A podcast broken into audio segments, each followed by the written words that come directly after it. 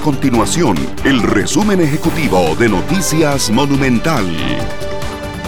Hola, mi nombre es Fernanda Romero y estas son las informaciones más importantes del día en Noticias Monumental. El presidente de la República, Carlos Alvarado, le solicitó al ministro de Obras Públicas y Transportes MOP, Rodolfo Méndez Mata, intervenir el Consejo Nacional de Vialidad CONAVI tras el caso en investigación denominado La Cochinilla. Por medio de redes sociales, el presidente señaló que le solicitó al jerarca concretar el mecanismo legal apropiado para intervenir el CONAVI lo más pronto posible. El tipo de cambio del dólar se ha mantenido al alza durante las últimas semanas por diferentes razones, entre ellas la incertidumbre en el ámbito político y la pandemia del COVID-19.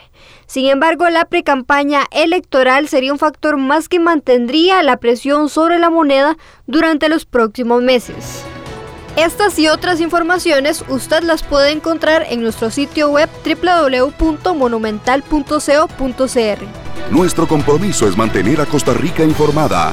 Esto fue el resumen ejecutivo de Noticias Monumental.